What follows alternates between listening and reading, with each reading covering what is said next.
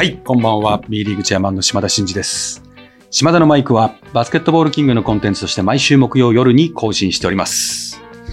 メリークリスマスですね。メリークリスマス。クリスマスといえば、やっぱりね、これしかないでしょ。財務発表。決算発表。やっぱりね、聖なる夜はね、みんなに、今みんな多分ね、これ聞いてる人たちは、夜こう、なんですかね、楽しい時間を過ごして、ちょっとまったりしてる時間だと思うんで、ちょっと現実に、いざないたいと思います。ということでね、2019-20シーズンの決算実績発表をしました。先週ね。それについてちょっと、んまあ、会見だったんで一般公開しましたけど、少し深掘ってみたいなと思いますんで、クリスマスといえば決算発表ということでやりますけども、ちょっとその前にね、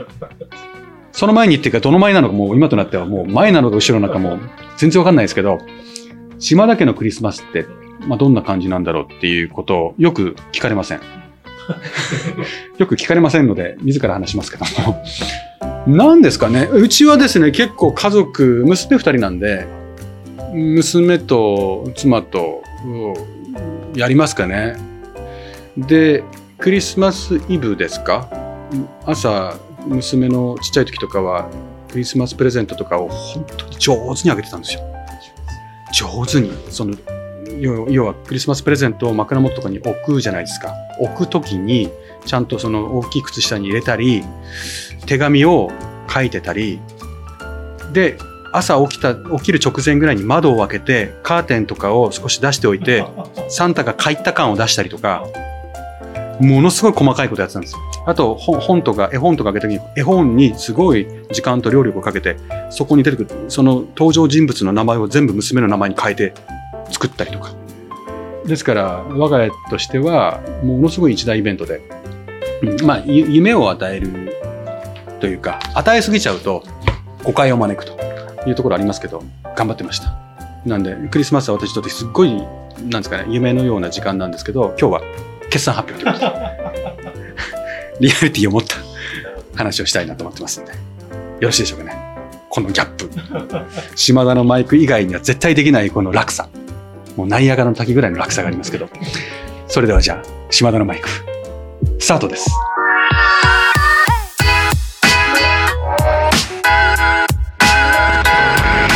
B リーグチェアマンの島田真二です。島田のマイク。はい。それでは夢のようなクリスマスの夜にですね、現実的なクラブ決算概要のお話をさせていただこうと思いますが、11月30日に記者会見をしまして、今回初めて一般公開ということで、メディアさんだけじゃなくて一般公開をしました。どんだけ見ていただいたのか、クラブに言って、クラブのステークホルダーの方々にも通知してねみたいな事前インフォメーションをしてたので、その各クラブの、まあファンももちろんそうですけど、スポンサーとか自治体とか、そういう支援していただいている人にできる限り通知してほしいというふうに言ってたんで、まあそのクラブ単位でそれもしちゃんと言ってくれてたならば、そんなに関係する人が見てくれたんじゃないかなと思いますけども、まずそういうことをしたのは、まあ当日もね話しましたけど、やはりこういう厳しい状況の中でも支えていただいている皆様に、まあ私から直接事実を伝えて、もう謝辞をお伝えしたかったということで今回やりましたということで、まあ見ていただいた方、まあその後、その後ですね、メディア報道などで数字をご覧になっていただいている方はもちろんいらっしゃると思いますけど、厳しい決算だったということですよね。B リーグが3年連続、まあ、右肩上がりできて、で、4年目でコロナがあって、で、コロナの結果を受けて、その前の2018-19シーズンとほぼ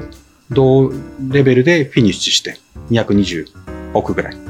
で、今の現状を、今シーズン今動いてますけど、このシーズンがどのくらいで推移しそうだっていう数字も大体同じぐらい。まあ、逆を返すと、この3年ほぼほぼ同じぐらいにとどまってしまう。急成長してにとどまってしまう。っていうのは、まあ、もちろん残念ですし、ある意味、とはいえ、3分の1シーズンを残して終えたにもかかわらず、成長を遂げてきたその前のシーズンとほぼほぼ同じで終えたっていうのは、ある意味成長を物語っているという意味では、各クラブの努力は、かつクラブの成長、リーグの成長は引き続き勢いよく進んでたということが言えるかなというのと、やはり地方クラブがこういう状況になってしまうと、やっぱ支援していただいている地元企業も、特に地域に行けば行くほど第二次産業、第三次産業が増えてくるので、コロナの影響っていうのは IT とかはね、受けずにむしろこれを逆風にして、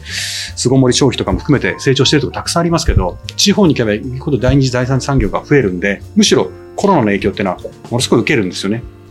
だから、支えていけんだろうかっていうか、今シーズンものすごい落ちんじゃないかっていうことを懸念してたんですけど、比較的減損せずにスポンサーの売り上げはある程度キープできそうだっていうことも報告受けてるので、まあそういう意味では自分たちも苦しいだろうに、クラブがまあ生き絶えてはいかんということで引き続き応援しようっていう気持ちが各地域であるってことを鑑みるとですね、いや、本当ありがたいなと思いますね。うん。だからこそ B リーグとしてはしっかり成長してクラブも盛り上がって地域でのポジティブな影響力を与えて応援している方たちがメリットがあるというか応援してよかったなと思える状況を波及的にいかに作り上げるかっていうことがもう私に課せられた使命だなと思いますしまあクラブのみんなもこういう状況でも応援してもらってるので頑張んなきゃっていう思いをねもう新たにしたと思いますしだからこそこういう厳しい状況でも明日を待たずにね頑張ってなんとかこう生き抜いてやるという感じでやってるところはもう本当に見受けられるので、もうクラブとリーグと地域一体となってなんとかこの難局を乗り切っていきたいなというふうには思いますけど、こんな中でですね、まあ、赤字クラブが22クラブがありましたと。3これはあくまでも B1、B2 のカテゴリーの話ですけど、36分の22。とはいえですね、決算が3月決算のところも10クラブぐらいあるんですよね。うん。っていうことは、まだコロナの影響を強く受ける前に決算を占めているところもあるので、そこが割り引くとですね、まあ、9割近くは赤字決算だったんだろうなっていうふうに実体経済はですよ。で、債務超過も11クラブということで、まあ30%ぐらい。うん。で、今シーズンも変わらず30%から40%ぐらいが債務超過であろうというような状況だということを考えると、足元はやっぱり非常に厳しいなっていうのは変わらずありますね。あとは、まあ、こういう状況下で、やはり会場にね、足を運ぶのが怖いというファンがいることで、チケット収入が一時的に落ちるっていうのは、まあ、ある程度覚悟の上なんですけど、バスケットボールからそのファンが離れてしまっちゃいけないよねっていうところで、映像のね、バスケットボールライブのまあ、映像をリッチにするとか、その B2 でも実況を入れるとかっていうことで、バスケットからファンを離さないというようなことの投資をしたりとか、あとはまあ私、個人的なことで言えば今出張シリーズであちこち行ってますけど、ああいうのも全部自治体との向き合いだったりとか、こういう状況ですけど支援の方お願いしますとか、スポンサーの方たちを集めてこういう厳しい状況ですけど、あご支援いただいてありがとうございますっていう感謝の気持ちも当然のことながら、もう今一歩お力添えいただきたいみたいな話をしたりとか、まあ、そういうことをやりながらね、直接的なキャッシュと、は間接的にそのコロナ対策も含まれてますけど、映像の部分でこう、リッチにするとか。あとは、各地を回って、クラブの稼ぎやすい状況を作ることを支援するとか。もう全方位ですね。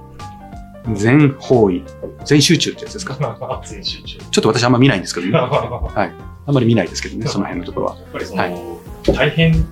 な状況下で、まあ、リーグのチェアマンを務めるっていうところで、もちろん、まあ、もう慌ただしい部分もあると思うんですけど、うん、一方でこう、やっぱ、こう、引っ張っていかなきゃみたいな気持ちは新たに強くなったりっていうあるんですか？思いますね。この数字は、私もクラブ経営者だったからよくわかるんですけど、きついですよ、これ。ものすごいきついと思います。いや、経営者心理っていうのがあってですね、経営者もやっぱりその状況でこう、紆余曲折が、気持ちのコントロールが必要なんですけど、あここまで足元厳しくて、先々見づらい中で、なんとかして乗り切っていかなきゃいけないっていうのは、本当にしんどいと思いますし、そういう状況の中でみんなが地域の支援に対して報いようって頑張ってる姿を見ると、私はもう馬車馬のように働かないといかんなって思いますよね。うん、まあ、その馬車馬のように働くっていうのはもう体張ってやるっていうのは当たり前だし、未来を示して、クラブ自身が成長戦略を描きやすいような構造を作っていくこともそうですし、もう全方位でもう捧げないといけないよねっていうのは思いますよね。うん。なんとかせなあかんっていうのは、うん、思いますね。まあ実際そういう気持ちで今、取り組んでますけどね。新たに、気持ちは新たになりましたね。もう絶対、もうここの難局を乗り越えて、もうその外の件もありましたけどね、こう、一歩、先に踏み出て、バスケット界の、まあ、プレゼンスも上げて、事業収益を上げられるような状況も作って、競技力向上にも努めて、やはりバスケ界の発展に、B リーグの発展に、エネルギー注ぎたいなって思いますね。ファンの皆様、今日聞いてるこのリスナーの皆さんも、うん、厳しい中で B リーグは今、まあ、立ち向かっておりますので、愛情を持ってですね、お支えいただきたいなと思います。私もマイクだけじゃなくて体張って頑張りますんで、口だけじゃなくて体も動かして頑張りますんで、よろしくお願いします。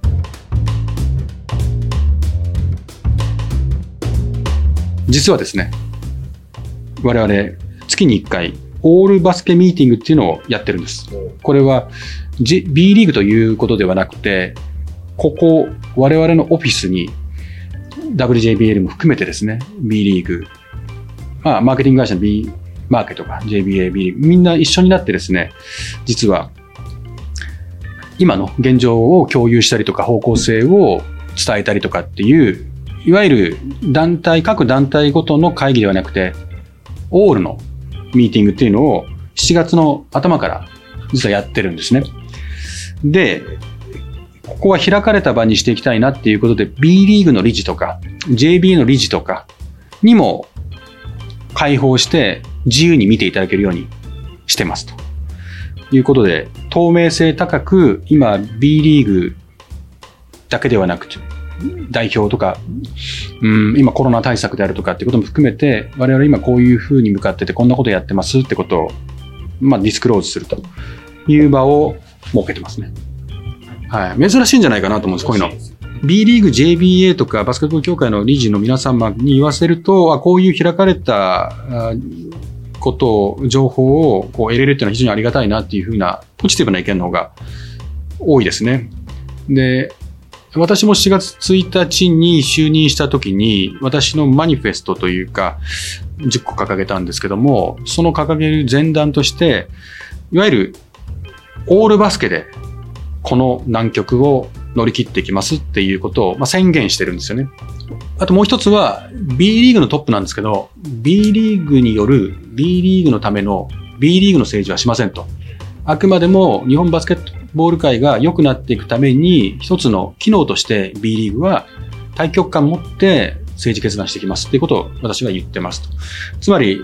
B リーグのことばっか考えていくっていうことじゃなくて、バスケット界全体の発展のために B リーグはどうあるべきかっていうようなことで、今も仕事してるつもりですし、B リーグだけじゃなくてバスケット界の良いところっていうのは、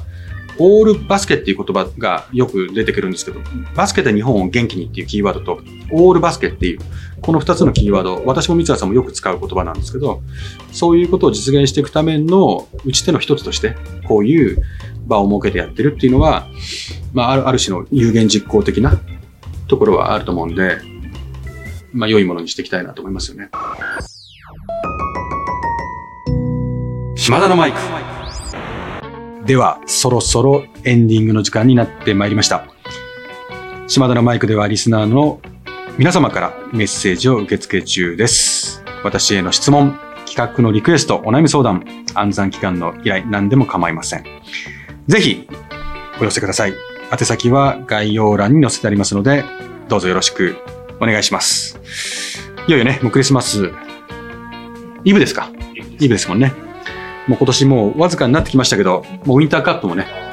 始まって盛り上がってきてますけども、ぜひね、B リーグを応援していただきたいともありますし、日本代表も応援していただきたい、上司も応援していただきたいんですが、ウィンターカップ、これも高校生のね、夢の舞台で今頑張ってますんで、ぜひこちらも注目していただきたいなと思います。そして、年末にもかかわらず、出張シリーズまだまだ続きます。続きます。年末年始い、いろんなとこ行きます。おそらく、多分、きっと。なんで、あの、また行った際は、旅のレポートをしてまいりたいなと思いますので、で最後は12月31日にギリギリ大晦日にも放送あるんですね。はい。大晦日に私の声聞きたいと思う人どんだけいるのかなと思いますけど。いや、まあ、ね、あの NHK の歌番組の合間とか。はい。もうやってますかね？9時ってことは、もうやってますね。紅白やってますね？はよしよし。紅白の、紅白の2部ぐらいですか ?2 部ぐらいですか？よし。よし。よしよし。負けない、負けないように頑張っていきますんで、今後も聞いていただきたいと思います。それではまた次回お会いしましょう。島田のマイク、ここまでのお相手は B リーグチェアマンの島田真二でした。さようなら。